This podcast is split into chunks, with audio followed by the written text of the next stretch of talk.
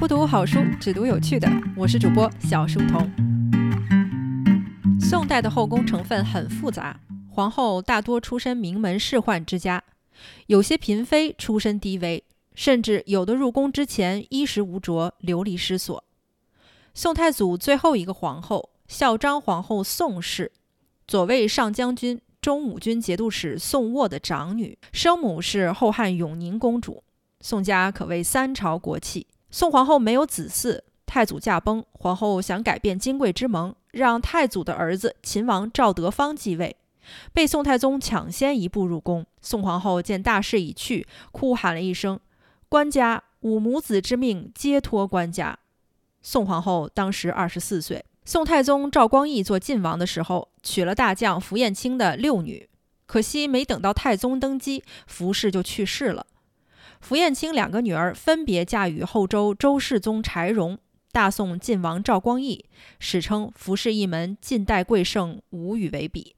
宋真宗赵恒做韩王的时候，奉父命娶了大将潘美的女儿为妻，不等韩王继位，也去世了。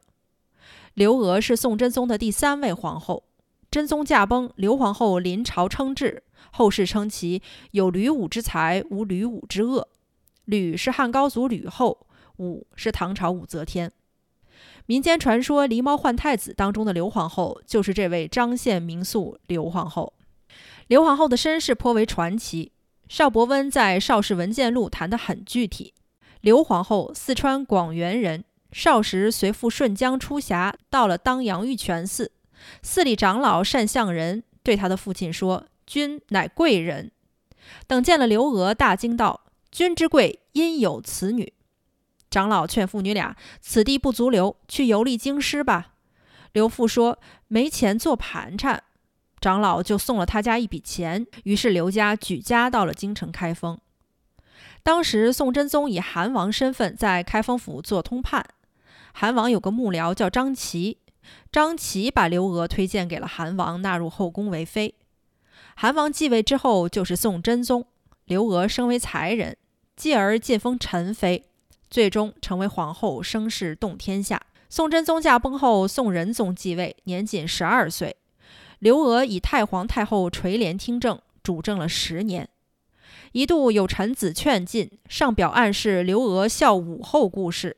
刘太后大怒，不作此负祖宗事，于是将奏表列而治之。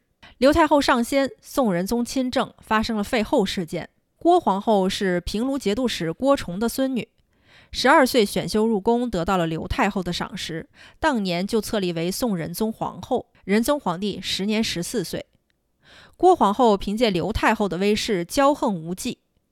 太后上仙之后，仁宗皇帝放飞自我，宠爱美人尚氏、杨氏，赏赐无数。尚氏在仁宗面前争宠，言语间冒犯了郭皇后，郭后起身就打了他一个耳光。仁宗皇帝上前护着尚氏。脖子都被郭皇后挠破了，这可是欺君之罪。仁宗皇帝大怒，内宫大太监严文应协同宰相吕夷简将郭皇后打入冷宫。御史中丞郭道甫、右司谏范仲淹等人率众到皇宫抗辩，仁宗皇帝把他们支到宰相府。吕夷简安排他们先回家，明天上朝再说。可是几位刚到家，敕令跟着就到了，全都贬官外地。废后事件闹得非常大。一年之后，宋仁宗余怒未消，但为了平息事态，各打五十大板，将郭皇后、尚美人、杨美人等都贬出皇宫。郭皇后的姻亲代理宰相钱维演也一同贬官外地。后来册立曹氏为皇后。曹皇后是开国大将曹彬的孙女。宋仁宗的生母是李宸妃，杭州人，父辈在吴越钱家为官。家道中落，宸妃姐弟衣食无衣，流落京城。李妃十几岁时被刘皇后买入宫中做侍儿，姐弟分别时，李妃交给七岁的弟弟李用和一个丝囊，拍着他的后背哭着说：“你将来哪怕是流落街头，也不能把这个丢了。等我将来成事，一定会找你，这就是咱们的信物。”后来李用和到造纸的人家做工，丝囊就挂在胸前，从不离身。有一回他得了痢疾，病得快死了。东家把他丢在路旁，有位入内院子看了，觉得他可怜，就收留了他。入内院子是宫廷负责采购的太监。这位院子看他衣衫褴褛，但是胸前却挂着一个丝囊，就问他。李用和一一告知。院子听了之后大惊。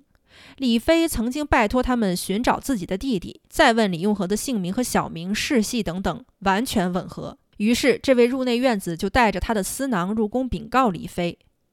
李妃当时已经生了赵祯，被封为陈妃。陈妃弃禀宋真宗，真宗皇帝马上派人找回李用和，封官安家。宋仁宗亲政之后，又擢为殿前都指挥使，领节钺赠陇西郡王，世称李国舅。宋仁宗有三个母亲：嫡母刘太后，生母李宸妃，养母杨淑妃。杨淑妃也是成都人，与刘皇后同乡，贤良淑德，深得皇后信任。宋仁宗生下来，对外虽然称是刘皇后所生，但日常是由杨妃抚养。杨淑妃有个弟弟叫杨景宗，是个街头无赖，犯了罪被施以情刑，弄了个满脸花，看不见肤色。古代的情形又称墨刑，也就是在犯人脸上纹下无法擦拭掉的痕迹。宋真宗驾幸玉清昭应宫，回皇宫的时候，六宫后妃乘坐金车在大道上迎驾。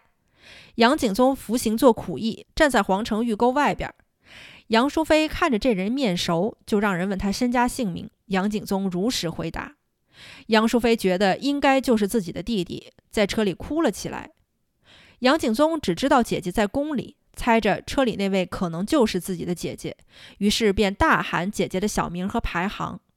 杨妃大哭，指着景宗说：“这就是我弟弟。”真宗皇帝降旨，将杨景宗封为右班殿直、九品武职散官，后来又加封了知府。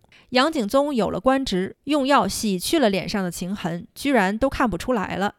不过这家伙本性无赖，好用木锤打人，世人都惹不起他，就称他为杨锤子。当年杨锤子做苦役，宰相丁谓家建宅地，干过挖土打地基的粗活。等丁谓贬官海南，永不受用，宅地籍没入关就都赏给了杨锤子。